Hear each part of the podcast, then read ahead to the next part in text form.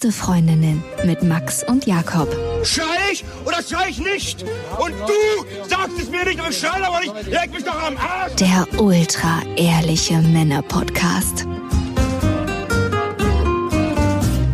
Hallo und herzlich willkommen bei Beste Freundinnen. Hallo. Wir sind frisch von der Wiese gekommen und haben da gerade mongolische Kumpels da und es ist ein mongolisches äh, Fest gerade in der Mongolei.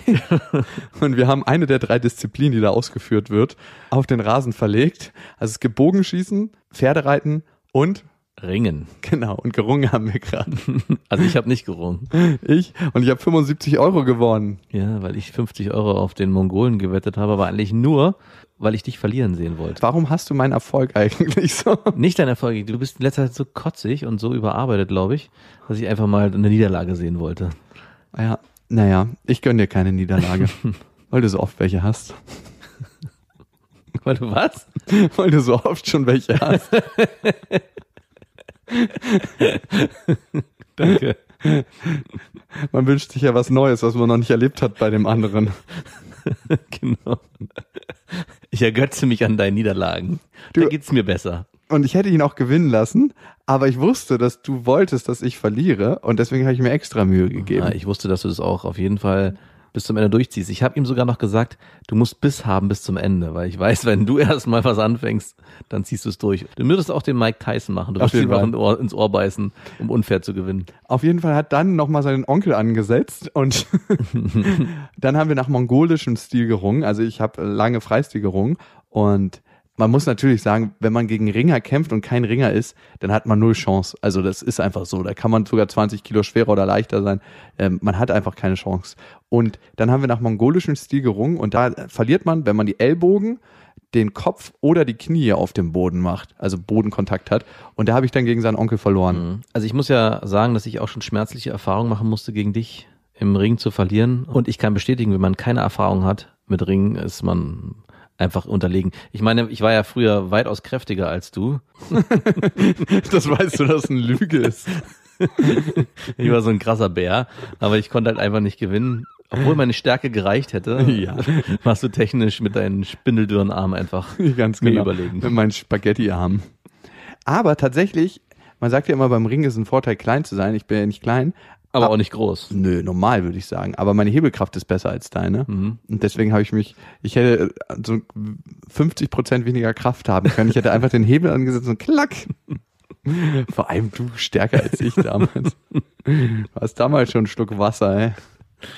So, genug vorpubertierendes, jetzt richtig pubertierend. Wir haben heute eine Hörerfolge, das heißt, äh, wir beschäftigen uns mit euren Hörermails. Die könnt ihr uns schicken an beste@bestefreundinnen.de. Und bevor wir loslegen, ihr könnt uns natürlich auch abonnieren auf iTunes, Spotify und dieser und auf iTunes freuen wir uns immer sehr über Bewertung. Und so eine mittelmäßige Bewertung kriegen wir ganz selten. Entweder ein Stern oder fünf Sterne und hier gibt es mal drei Sterne. Männer können ihre Gefühle nicht zeigen. Von Shimi Rocha, hm, komischer Name, bin hin und her gerissen. Oftmals nerviges Überanalysieren und manchmal aber auch interessant, dass so offen gesprochen wird. Der Schwester-Podcast ist witziger.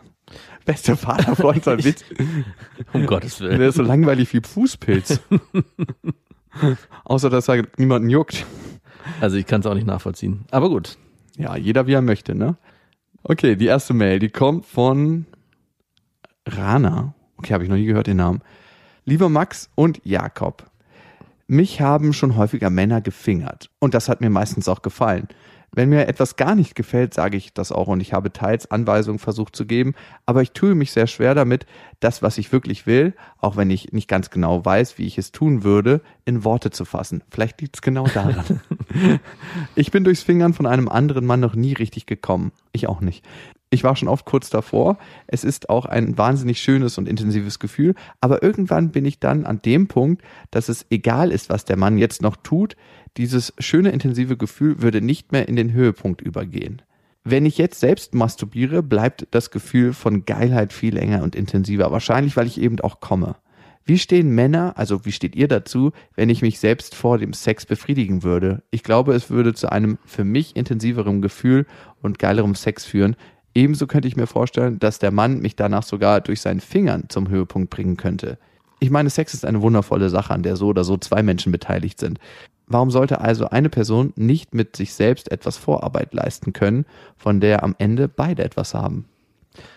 Also was ich mich gerade sofort frage, ist, was heißt denn davor? So eine halbe Stunde davor oder so einen halben Tag davor schon mal den Orgasmus einleiten, bevor man dann mit dem Mann schläft? Oder geht's um wirklich unmittelbar davor? Ich denke definitiv unmittelbar davor, also so zwei, drei Tage davor bringt er mal gar nichts.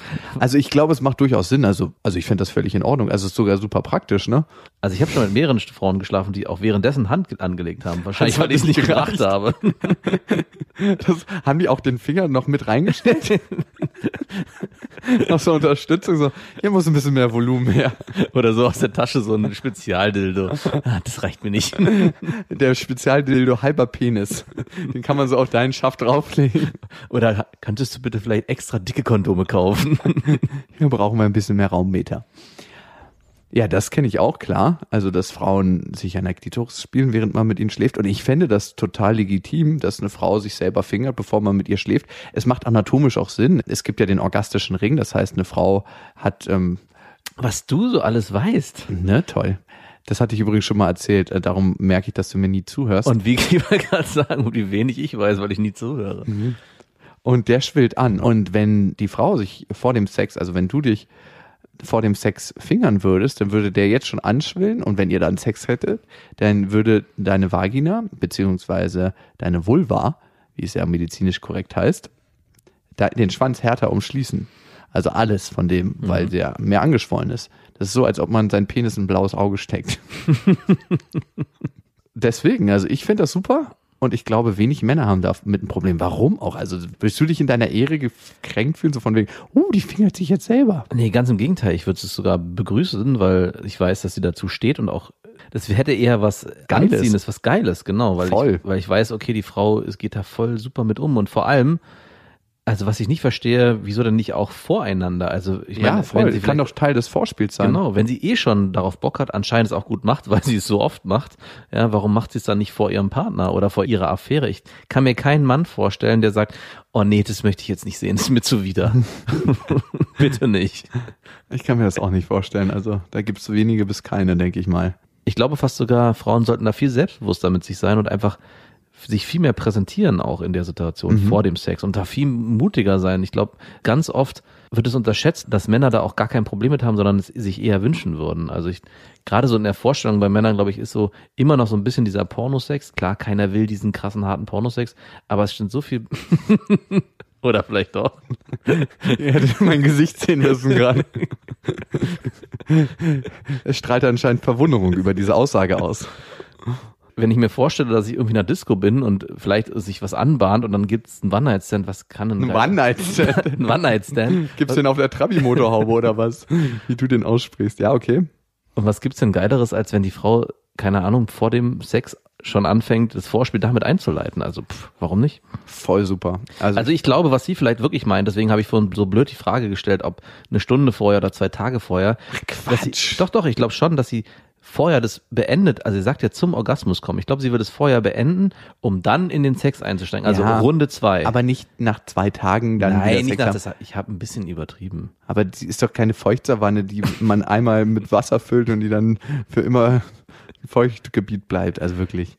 Nee, ich finde das gut. Macht unseren Segen hast du. Auch wenn du mit dem nichts anfangen kannst. Ähm, und viel Spaß beim Sex. Äh, was ich glaube, was noch ein Grund sein kann, warum du beim Fingern so selten kommst, wenn das Männer machen, dass viele Männer gar nicht richtig fingern können. Also Auf jeden Fall. also das ist ja, welcher Mann weiß schon, wie man richtig gut fingert, ne? Hm. Dazu kommt zum Beispiel, dass die meisten Männer nicht wissen, dass eine Frau keine Reiberezeptoren, sondern nur Rezeptoren in der Vagina hat, die auf Druck reagieren, ne? Also dieses Finger rein, raus bringt Ja. eigentlich gar nicht so viel, das bringt viel mehr was äh, zu drücken. Worauf ich auch hinaus wollte, wenn sie so oft selber Hand anlegt, kann es natürlich auch passieren, dass sie so einen guten Modus gefunden hat, den nur noch sie befriedigen kann. Also auch ich kenne es selber beim Masturbieren. Niemand legt besser Hand an als man selbst. Und wenn man das zu sehr übertreibt, gibt es irgendwann, glaube ich, keine Möglichkeit mehr für einen Fremden überhaupt noch so zu stimulieren, dass man kommt. Ich kann mir fast vorstellen, dass ihr das passiert ist, dass sie so, also wie so eine Routinemuster angewendet, dass sie einfach weiß, ich muss das und das machen, dass ich am Ende komme. Und kein anderer Mann hat eine Chance, egal ob der jetzt der Fingerkünstler überhaupt ist, weil es genau um das bestimmte Muster geht, was sie sich Genau. vorstellt. Klar, also Männer haben das auch eine ganz bestimmte Routine entwickelt bei der Selbstbefriedigung, wenn sie sich einen runterholen, dass sie tatsächlich nur noch nach diesem Schema F kommen und richtig schön hart und runtergezogen. Und das kann man fast gar nicht, weil man schon nicht den Winkel hinkriegt. Da müsste die Frau unter dem Mann liegen und ihn quasi so einen runterholen, aber dann erstickt sie währenddessen. Und ähnlich ist es ja beim Mann, der kriegt auch den Winkel nicht hin. Das heißt, es kann tatsächlich sein, dass es eher an der Routine liegt, als an den Fingern an sich. Mhm. Du musst vielleicht mal einen Handmeister aufsuchen und dir da, wo gibt's die? Ein Handmeister? Ja, so einen richtigen Vagina-Masseur. So irgendwo eine Reise antreten und irgendwo in, auf die hohen Berg in so einer verschlagenen Hütte gibt's so den, den Handmeister. Ich vermute den in irgendeinem Berliner Hinterhof in so einem wirklichen Tantra-Studio. Am ganzen Körper übersät mit Schweiß und äh, leicht, leicht nach Duftkerzen. Schweiß ist mein natürliches Gleitgel. Ich war ja übrigens mal ähm, aus Recherchegründen in einem Tantra-Studio. Mhm, klar. Und wirklich, ohne Scheiß. Und in diesem Tantra-Studio, wenn die Sessions gehalten haben, so nennen die das ja immer, ne? Dann massieren die sich halt gegenseitig und bringen sich gegenseitig zum Höhepunkt und bla bla bla. Ich weiß, Tantra ist noch viel, viel mehr, aber Darf ich nochmal, nur weil ich, ich weiß natürlich, was Tantra ist, aber könntest du es mir vielleicht trotzdem nochmal genau erklären, was da passiert? Naja, beim Tantra, also ganz definieren, was Tantra-Sex oder tantrischer Sex ist, ist relativ komplex, aber vereinfacht runtergebrochen geht es um intensiven Kontakt zwischen zwei Menschen und um den Kontakt zu sich selber. Also, dass man alles ein bisschen langsamer macht, sich mehr und intensiver spürt. Also dieser Rammelsex, den gibt's unter den Tantra-Leuten eher nicht so. Und es wird auch eine ziemlich offene Form der Liebe praktiziert. Was mich allerdings wundert, ist in den meisten Tantra-Studios, in denen ich war, und ich war noch nicht so in vielen, ich, aber wollte grad, ich dachte, du warst nur aus Recherchegründen in einem. in, ich war vielleicht in drei, vier Stück, aber wirklich aus Recherchegründen. Und ey, es sind immer die gleichen Leute da. So wirklich, so Leute, wo du denkst, auf dem freien Markt habt ihr alle nichts zu suchen. Aber ich will ja keine haben. Verschwindet bitte wieder in euer Hinterhof-Tantra-Studio. Nein, ich täusche mich da. Vielleicht waren die nicht exemplarisch, die Sachen, die ich gesehen habe. Auf jeden Fall ein Tantra-Studio, wo ich war. Immer wenn die die Sessions gehalten haben, dann war es so, dass es einen Eimer gab, damit die tantrische Energie aus dem Raum nicht rausfließt Was? mussten alle in diesen Eimer machen, wenn sie mussten während der Session, weil die geht ja dann anderthalb, zwei Stunden. Und das war so ein ekliger Messingeimer. Und ich dachte mir, ey, stell dir mal vor, da haben schon zehn Leute reingepisst und er musste groß in diesen Eimer. Da ist doch für mich die Energie aus dem Raum raus, oder? Wenn da jemand so ein Ei in den Eimer legt. Plupp, plupp. Hat für mich wenig mit Tantra zu tun. Meine Vorstellung von Erotik ist eine andere. Plupp, plupp, plupp, plupp. Plupp. In jedem siebten Ei. Oh Gott. Und dann sagt sie so, nein, nein, nur Pipi. Und die so, schon zu spät. Dann musst du mit dem überschwappenden Eimer da über die nackten Menschen. Entschuldigung, Entschuldigung. Dann kann das auch gleich ausarten zu Natursekt und Kaviar. Die Party ist eröffnet. okay. Ähm, zurück zum bitteren Ernst. Zur nächsten Hörermail. Ich wollte dich eigentlich noch fragen, ob du das kennst beim Masturbieren. Hast du doch mal den richtigen Sportmasturbierer rausgeholt? Ich glaube, hast du dann nicht immer die gleiche Technik oder verwöhnst du dich manchmal so ein bisschen langsamer? Nee, aber kennst du es nicht, wenn es nicht richtig funktioniert? Du machst Ja, es mit purer Gewalt. Auf jeden Fall. Wo man dann schon richtig zornig ist irgendwo auf sich selbst und denkt so, ah, ich will jetzt einfach nur noch kommen. Also wirklich nur so. Einfach weil, weil man es erledigt wissen will. Ich habe jetzt hier zehn Minuten verbraucht, jetzt muss ja auch irgendwann mal Schluss. Hier muss es zum Ergebnis kommen. Klar kenne ich das. Und das ich würde mal, ich würde gern, ich glaube, ich hätte gern so ein Foto oder so ein Videoalbum von Männern, die genau in dieser Situation gefilmt werden, wie die da so in der beste Screenshot dann davon. genau. Wie so ein Kalender. Es gibt ja so, weiß ich nicht, gibt ja so Feuerwehrmann-Kalender. Ähm, wie nennen wir den? Ähm, aggressives Masturbieren 2018. Finde ich super und ich glaube, es sollten äh, alle Präsidentschaftskandidaten, bevor sie Mhm. an die Kandidatur gehen, Mhm. ein Foto von sich veröffentlichen müssen. Oder bevor sie mit irgendjemand anderem so eine eine Rede halten oder verhandeln, muss jeder das, dem anderen das Bild rüberschieben. Even Playground. Und Merkel muss dann auch, wie sie sich so richtig penetrant fingert. Deswegen habe ich gefragt, ob das ist, ob es das bei Frauen auch gibt. Klar, richtig, richtig in so einen, so einen, weiß nicht, Hardcore-Masturbier-Modus So ein verfallen. Aggressionsmasturbieren. Hm, weiß ich gar nicht. Ich habe jetzt so klar gesagt, aber ich weiß es natürlich nicht. Es dauert schon ewig lang und man will es dann einfach nur noch hinter sich bringen. Vor allem ist es dann oft so, dass durch dieses harte Masturbieren dann auch der Schwanz am Ende so ein bisschen abschlafft und, Ja. dann, und dann so nur noch mit dieser halb, halb harten Nudel so vor sich hinschlackert. Der Lachs hängt schlapp in der Hand. Zur nächsten Hörermail. Lieber Jakob, lieber Max. Ohne viel Erklärung und Ausführung möchte ich sogleich zu meiner Frage kommen. Was haltet ihr von großen Schamlippen, respektive allgemein vom Aussehen von Muschis? Meine inneren Schamlippen sind viel größer als die äußeren und stehen deswegen ziemlich weit raus, was ich mega hässlich finde. Weiß nicht, wie Männer dazu stehen, obwohl ich noch keinen blöden Kommentar oder so dazu gekriegt habe. Liebe Grüße, eure Feline. Erstmal, Feline, finde ich sehr schön, dass du uns die Mail schreibst, weil ich weiß, das ist ein Thema für viele, viele Frauen. Und viele Frauen machen sich darüber Gedanken. Um gleich mal die Katze aus dem Sack zu lassen, wenig Männer machen sich darüber Gedanken. Mhm. Tatsächlich. Also, ich habe ehrlich gesagt ja schon mit ein paar Frauen geschlafen und ich kann mich von keiner einzigen so richtig an ihre Muschi erinnern. Also jetzt wie die ausgesehen hat. Ich kann mich an die Gesichter erinnern, aber nicht an die Also Muschis. ich, deine Polaroid-Wand in deiner Wohnung sagt mir was anderes. Moment. Und natürlich gibt's ganz viele verschiedene Formen, ne? Und manche geben ja den auch Namen der Schmetterling oder die Lotusblüte oder wie auch immer, ne? Aber ich glaube, Frauen machen sich da tatsächlich viel mehr Gedanken als Männer zu. Wie geht's dir denn? Also äh, könntest du noch mir sagen, wie die Muschi von deiner ersten Freundin aussah? Das war eine ziemlich haarige Angelegenheit, das weiß ich auf jeden Fall. Und Ja, deswegen also- habe ich den Rest nicht so richtig sehen können. Ach Also- wirklich, so richtig mit Haaren musstest du denn immer so den Vorhang aufmachen, Ja, man bevor du sie so leckt? nach oben schieben oder so. So Cam mit zwei so Cam so. Und ich glaube auch, das ist auch, fällt mir gerade auf, mit ein Problem, dadurch, dass ja vor allem fast ganz rasiert oder richtig wegrasiert so innen ist, sieht man auch viel, viel mehr und deswegen ist es auch viel, viel präsenter. Also das ist, dadurch, dass es so in Mode gekommen ist in den letzten 20, 30 Jahren, sind auch Schamlippen viel, viel mehr zu erkennen. Und es wurde natürlich auch so ein ganz neues Bild von Muschis aufgezogen. Nicht nur durch das Rasieren wurde ein neues Bild von Muschis aufgezogen, auch natürlich durch Pornos, ne? Und also, man sieht eigentlich immer nur eine Pornomuschi, ne? Ein bisschen größere äußere Schamlippen, vor allem kleinere innere Schamlippen.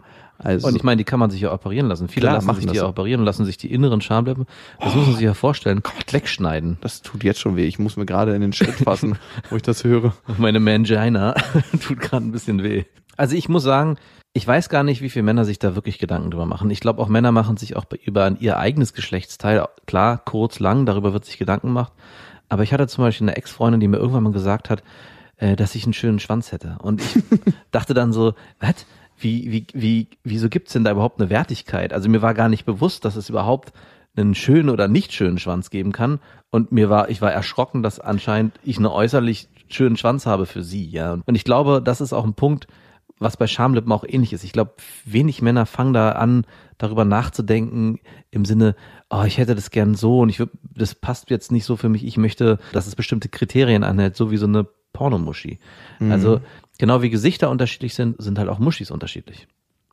Und am Ende ist es, glaube ich, eher die Haltung, mit der eine Frau zu ihrer Muschi steht, als die Muschi an sich. Weil ich hatte es schon öfters, dass augenscheinlich zum Beispiel Frauen, die für mich nicht so attraktiv waren, attraktiver wurden für mich, weil sie eine ganz bestimmte Haltung eingenommen haben zu sich selber und in so einem Selbstverständnis mit sich selbst waren. Also ich glaube auch, das überträgt sich, wenn man sich als Frau so stark Gedanken darüber macht, dass meine äußeren Schamlippen so hässlich sind, weil sie sich selber so empfindet, glaube ich, überträgt sich das auch auf den, auf den Mann und dann auch auf den Sex und irgendwas stimmt dann nicht, sodass der Mann vielleicht es dann auch daran wiederum festmacht, weil sie das in irgendeiner Form, auch wenn sie es nicht ausspricht, so auch widerspiegelt, dass sie damit ein Problem hat. Ich glaube, es ist wichtig, dass du erkennst, dass du so bist, wie du bist und am Ende es keine Rolle spielt. Und wenn dann wirklich ein Mann kommt und sagt, ey du, äh, mit deinen Schamlippen, das passt mir nicht, ey, dann gehört er sowas von den Wind geschossen, weil dann ist es definitiv nicht der richtige für dich. Ja, Mama. Ja, Mama, du bist die Schönste. Naja, das hätte wirklich so ein Kommentar von meiner Mutter sein können. Aber es steckt schon Wahrheit drin. Ich habe das früher, früher übrigens nie geglaubt, wenn meine Mutter mir gesagt hat, ihr seid die Schönsten. Also Feline, wir können es natürlich sehr gut verstehen, dass du dir viele Gedanken darüber machst, dadurch auch viel Energie Hm. auf deine Vagina richtest und die damit auch auflädst. Vielleicht auch nicht unbedingt mit so positiver Energie. Es klingt jetzt so ein bisschen, als ob du da gleich ein Räucherstäbchen reinstecken würdest und das anzünden würdest. Aber glaub mir, die meisten Männer, zumindest die wir kennen, machen sich da super wenig Gedanken drüber. Und ich bin mir sicher, viele Männer stehen auch genau auf das. Auf jeden Fall. Also grüße uns deine Lotusblüte von uns. Okay, ähm, wir haben gerade noch mal darüber geredet und haben uns überlegt, wie gehen wir mit dem Thema wirklich um? Weil es ist ein super sensibles Thema, Feline, und alle haben, jede Frau hat sich, glaube ich, schon mal Gedanken über ihre Vagina gemacht, ob die gut aussieht oder nicht. Und es gibt tatsächlich ein paar Typen, die stehen halt immer nur auf die Pornomuschis. Hm. Die Frage ist, wenn ein Typ nur für das liebt oder mag, was man nach außen ist oder scheint, was mag der Typ an einem wirklich? Und die ehrliche Antwort ist, ich glaube, ob man jetzt einen großen, kleinen, dünnen, hässlichen, krummen Schwanz hat, ob man eine Fladdermuschi hat oder eine Pornomuschi oder eine Lotusmuschi, ich glaube, die generelle Aufgabe im Leben ist es, zufrieden mit seinem Körper zu sein, so wie er ist.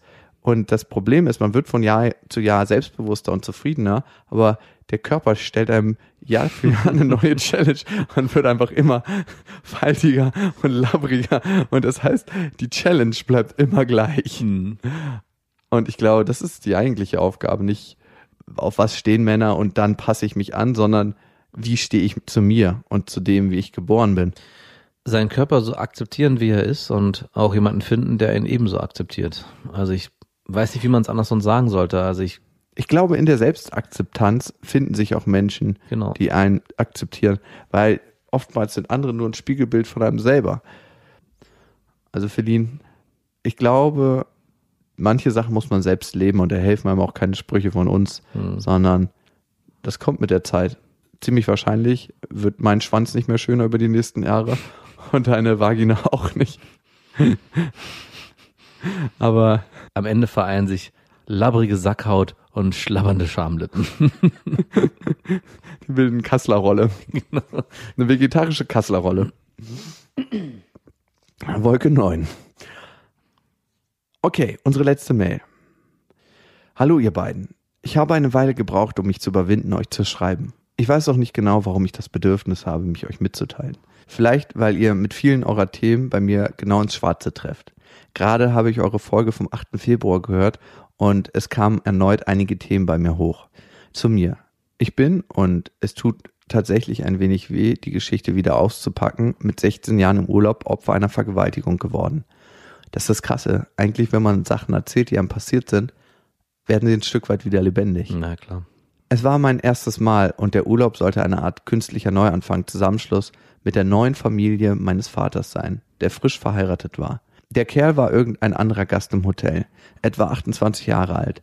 Bis heute gibt es immer wieder Tage, an denen ich mir die Schuld für das Geschehen gebe, weil ich mit ihm aufs Zimmer gegangen bin. Meine Familie ist danach gespalten mit dem Thema umgegangen. Meine Mutter stieß mich so schnell es ging zurück ins Leben und gab mir kaum die Möglichkeit, das Trauma zu verarbeiten. Und mein Vater redete eine Zeit lang gar nicht mit mir. Inzwischen kann ich ihre Gefühle nachvollziehen. Nach dem prägenden Ereignis bin ich verschiedene Stadien der Verarbeitung durchlaufen. Verdrängung, Wut, Depression, Verhandeln, zeitweise Akzeptanz. Über Jahre habe ich verschiedene Therapien angefangen und sicherlich haben mir einige Ansätze geholfen. Ich habe in den Monaten danach zunächst niemanden an mich herangelassen. Meine erste Liebe, die ich etwa zwei Jahre später kennenlernte und die mich aus einem tiefen Loch rettete, entschied sich letztlich für seine Ex-Freundin. Mein bester Freund entschied sich dafür, den Kontakt einzuschränken, weil er sich in mich verliebt hatte. Mein verheirateter Hausarzt und damaliger fast schon Vatersatz, der die ganze Story mit mir durchgestanden hatte, entschied sich, mich küssen zu wollen. Die Liste ist endlos. Und ich entschied mich für das Gefühl der Wertlosigkeit und dumpfer Leere. Dieses Gefühl hatte mein Vater jedoch auch schon Jahre vorher in mir erschaffen.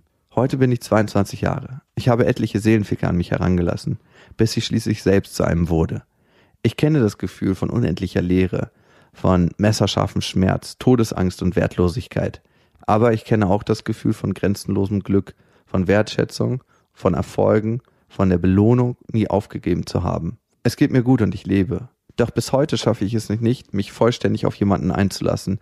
Denn wenn ich gebe, dann gebe ich entweder meinen Körper oder meine Seele. Niemals beides. Und manchmal habe ich Angst, niemals in der Lage sein zu werden, vollkommene Liebe zulassen zu können. Ich weiß nicht genau, wann es besser wurde, doch das Ereignis und die Jahre danach hinterlassen ein tiefes schwarzes Loch in meinem Leben. Ein Loch, in dem ich auch ein Teil meines inneren Kindes verschwunden ist. Und ein Teil von mir ist in dieser Zeit gestorben. Ich habe bei Null angefangen und gelernt, das Leben erneut zu lieben. Für diese Chance bin ich unendlich dankbar. Und doch habe ich die Hoffnung, eines Tages bedingungslos lieben zu können, ohne all den Schmerz noch einmal durchleben zu müssen. Ich denke, ihr seid zwei gute Kerle und euer Podcast ist eine gute Sache. Ihr helft den Leuten, das Leben nicht zu ernst zu nehmen. Danke für all die ehrlichen Worte und die Selbstreflexion. Niemand ist perfekt und jeder das Produkt einer Menge merkwürdiger Zufälle, wenn man so will, und das ist auch gut so. Wäre das alles nicht furchtbar langweilig, wenn immer alles nach Plan laufen würde? Entschuldigt den Tiefgang, aber manchmal gibt es Momente für die nötige Ernsthaftigkeit und gerade war wohl so einer. Macht weiter so und behaltet bloß euren derben Humor. Eure Jana. Wow. Also ich finde es erstaunlich, sie ist da eine sehr große Lebenskrise durchlaufen und ich glaube, sie hat nicht das Thema gescheut, sich damit auseinanderzusetzen und zu konfrontieren.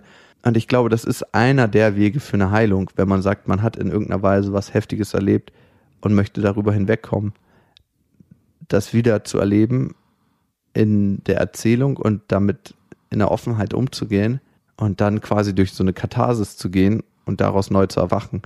Eine Sache, die ich noch nicht erzählt habe, ich glaube, noch nie irgendjemandem erzählt, die war mir jahrelang ziemlich peinlich. Und zwar ein Kumpel von mir hat einen älteren Freund gehabt, der war so in seinen 40ern, da war ich, glaube ich, 17 oder 18.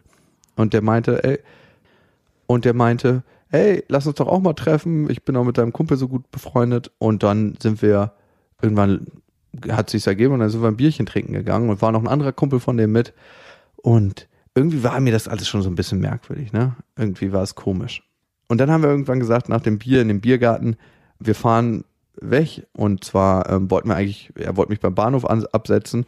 Und nach dem Bier bin ich so ganz kurz im Auto so weggenickt. So, so ganz merkwürdig weggenickt. Mhm wo ich nicht mehr so richtig wusste danach, was passiert ist. Aber im Gefühl sind wir die ganze Zeit gefahren. Und wenn wir nicht gefahren wären, würde ich mich nicht dran erinnern. Danach wollte er dann mich eigentlich beim Bahnhof absetzen und hat gesagt, du, ey, lass uns doch noch ein Bier trinken bei mir. Und ich dachte mir, ey, sind doch alles Kumpels. Äh, warum nicht noch ein, ein Zischer, ne? Und dann sind wir so zu ihm gegangen und dann äh, saßen wir auf der Couch und er meinte so, du klingt jetzt mega merkwürdig, aber ich mache gerade einen Massagekurs mit meiner Freundin. Ich würde gern ein, zwei Griffe bei dir ausprobieren am Fuß. Und ich dachte mir so, nee, habe ich eigentlich gar keinen Bock drauf. Und dann dachte ich mir im zweiten Moment, ey, ist eigentlich nichts dabei. Ist, ist doch eigentlich alles ganz cool. Ähm, warum nicht? Ich will mal nicht so ein Spießer sein. Und dann habe ich mich auf den Bauch gelegt, weil er meinte, das ist die bessere Position. Und dann habe ich 20 Sekunden nichts gemerkt und auf einmal merke ich so, wie ein Mund an meinen Füßen ist. Oh Gott. Und dann hat er mir einfach mal die Socken oder den einen Socken zumindest, soweit kam er, mit den Zehen ausgezogen. Und ich bin sofort aufgesprungen und dachte mir, was bist du für ein Penner? Also so richtig widerlich eigentlich. Und ich hatte mir überlegt, ob ich jetzt noch gleich was in der Wohnung zerstöre oder oder mir den schnappe. Aber ich habe einfach meine Schuhe angezogen. Ich glaube, ich habe den Socken auch da gelassen und bin raus. Mhm. Und ich weiß noch, wie mir die Situation so unangenehm war. Ich habe es meinem besten Kumpel damals erzählt, der mich in die Situation ein Stück weit gebracht hat, weil das auch ein Kumpel von ihm war. Und er meinte, er hätte sowas noch nie erlebt mit dem. Im Nachhinein kam ich mir auch ziemlich schäbig vor, weil ich ein Stück weit schon meine Grenzen übergangen bin. Und darum konnte ich mich so gut mit dir identifizieren. Ich meine, mir wurde ein Socken ausgezogen, also ist es nicht auf einem Level, keine Frage.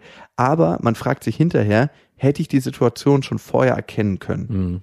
Und dadurch, dass ich sie nicht erkannt habe, gibt man sich ein Stück weit die Schuld. Und daher kommt auch das, dass es einem peinlich ist ein, ein bisschen, weil man selber hat anscheinend nicht richtig aufgepasst.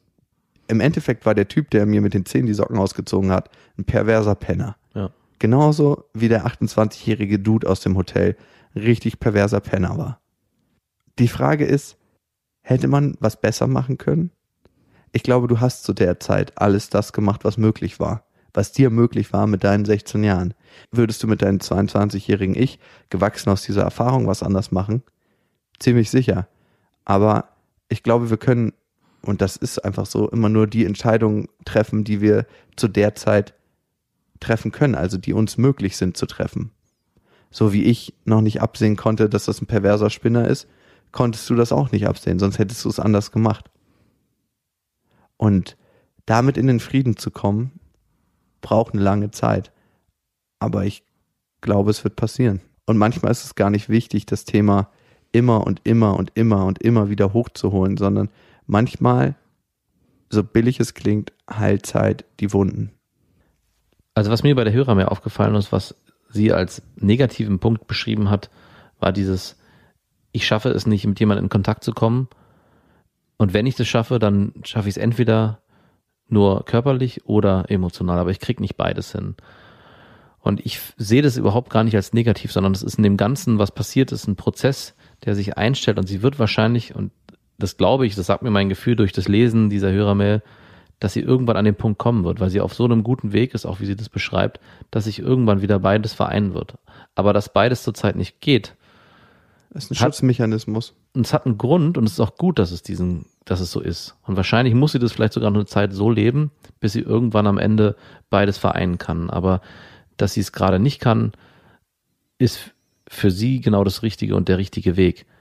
Was ich auch durch die Hörermail gelesen habe und was ich auch sehr wichtig finde, und es liest sich ganz stark heraus, sie ist im ganz starken Kontakt mit sich selbst und versucht die ganze Zeit immer wieder zu gucken, was passiert hier gerade? Wo bin ich an, in dieser Situation? Was mache ich gerade und warum mache ich es gerade? Und ich glaube, das ist der beste Heilungsweg, den man selber anstreben kann.